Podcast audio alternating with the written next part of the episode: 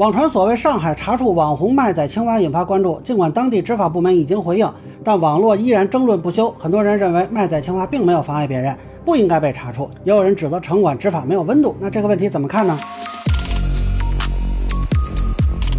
大家好，我是关注新闻和法律的老梁啊，欢迎订阅及关注我的频道，方便收听最新的新闻和法律干货。啊，这个事儿呢，如果我也跟着骂城管啊，可能会比较受欢迎。但坦率说呢，我觉得现在这炒作有点升格了啊。那咱们先看看视频。衣服脱掉，气质脱掉，微信、支付宝放在口袋里，不要走了，走走。我眼睛在这里干什么东西？那么很多媒体呢都是截取这段，然后就开始说这个卖仔青蛙该不该处罚呢？啊，我看有人说啊，执法虽然谈不上暴力，但是没有温度；还有人说呢，这个卖仔青蛙它没有妨碍别人嘛，那不应该查处。那咱们可以看一下这个视频的后半段。我第一次来，我们第一次。呃，很显然，这俩人至少有一个是被认为天天都来的。当然，城管人员说话的语气呢比较的强硬啊，那个什么东西啊，我觉得可能是有一点不尊重人。那么，上海当地媒体呢在批评这件事的时候呢，有这么一段：他们应该是驱赶不止一次了，天天执法，天天来，估计城管啊也是憋了一肚子的火。那这个事情咱们简单梳理一下，所谓这个网红卖仔青蛙，并不是什么创新啊，它就是游商，只不过卖什么吆喝什么，就打扮成了青蛙的样子，其行为本质就还是兜售商品。如果说换身行头就有法外特权，这恐怕也说不过去吧？那实际上执法部门们对这个事情也有一个回应了。提到过的就是这个乱设的涉摊经营啊，不是我去放开的。根据呃去年十二月一号实新实施的《上海市生活环境卫生管理条例》的规定，那主要的第二十一条，它第一句话就是擅就是禁止呃个人和单位啊禁止擅自在公共场所从事涉摊经营、兜售物品，像这种行为就属于这兜售物品的行为。呃，但是它也可以前面我说也容许这个乡镇人民政府包括确认这种划定特定区域内在这里边规定业态、规定时段，也可以从事一些生产经营的活动，包括特殊物品的活动。所以刚才这个案例呢，就是这个呃这个年轻人啊，他这种行为显然是不符合法律规定的，实际上对行人对环境也是一种干扰，也是干扰。当然，很多人都质疑他这个处罚手段是否不够柔性。那实际上现在没有任何信息显示城管进行了处罚，目前看只是进行了驱离。所以所谓该不该处罚，我理解是不是想说该不该驱离呢？那这个很清楚啊，依法这里就不允许游商经营，有可能影响秩序、干扰通行，所以城管是依法驱离。那其实城市游商问题大概在上世纪八十年代就开始讨论了，那个时候还没有城管呢。大家如果看过一九八六年春晚的小品《羊肉串》啊，当时这个陈佩斯呢就扮演了一个被查处的游商。赶快收摊吧，收摊收摊，你再让我看见。呃，我您加倍罚款还不行？你赶快走，马马上走，马马上走。再让我看见你，呃，您您您加倍罚款呢？快走，走走走您的。那城市游商，咱们客观说啊，一方面是提供了一部分的就业机会，另一方面呢，也是满足了一些市民的需求，所以是一直有生存土壤。但是为什么一直要查处呢？就包括之前说北京传说放开这个地摊经济了，那北京还赶紧发了个声明否认。这其实呢，就是因为没有执照的游商小贩，他是游离于监管之外的。对于城市管理来说，从社会秩序到食品安全乃至治安问题，它都会有影响。所以某种程度上说呢，是两害相权取其轻。那目前监管主要是以城市管理为先，这样就会压缩这个城市小贩的这种生存空间啊，也是必要的。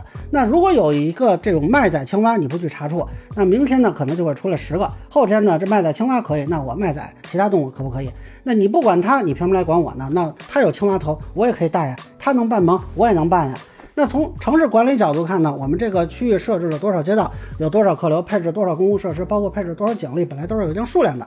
那如果任由游商行人聚集，那就会出现不可控的因素啊，导致说人员聚集围观呀，甚至出现因为占道经营导致的交通拥堵，乃至极端一点的有踩踏事故。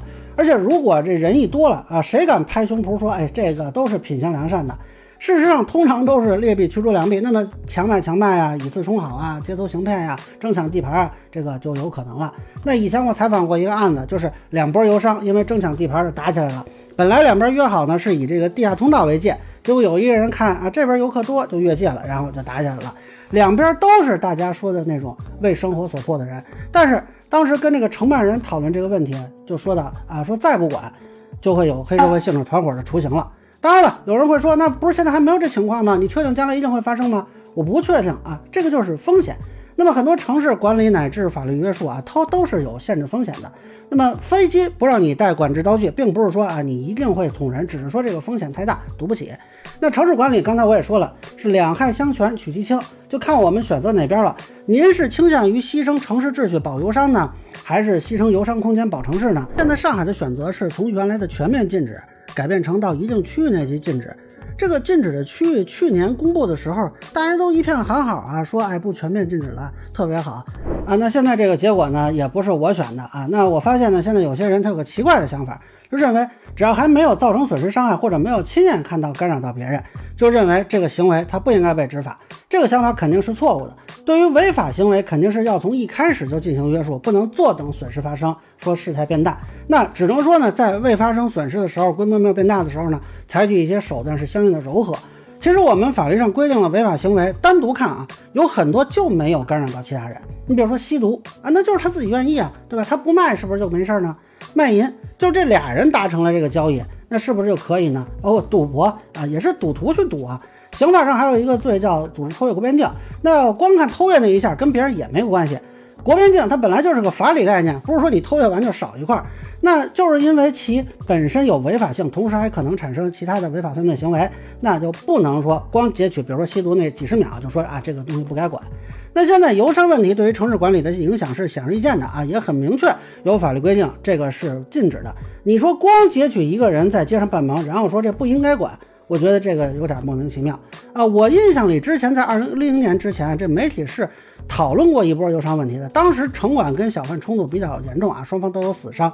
最后社会舆论的共识就是执法有必要，但是手段要文明。那么回到这次事件呢？因为我们也不知道之前是个什么情况，到底是不是第一次啊，以及说事后有没有处罚。但从现有视频看，主要就是那句像什么东西是有点出格的。我觉得对城管执法的态度进行批评。是很正常的，但是如果上升到说执法是否必要，这个就有点借题发挥了。有些人提出应该允许新生事物，这不太可能吧？那既然有明确的法规，当然是要执行的。所以这应该是个怎么管的问题，而不是该不该管的问题。那我认为，如果从怎么管的角度说啊，这个城管确实它还是有改进空间的，但是它是应该管的。那以上呢，就是我对所谓卖仔青蛙问题的一个分享，个人浅见难免说漏，也欢迎不同意见小伙伴评论区弹幕给我留言。如果您觉得说的还有点意思，您可以收藏播客老梁不郁闷，方便收听最新的节目。谢谢大家。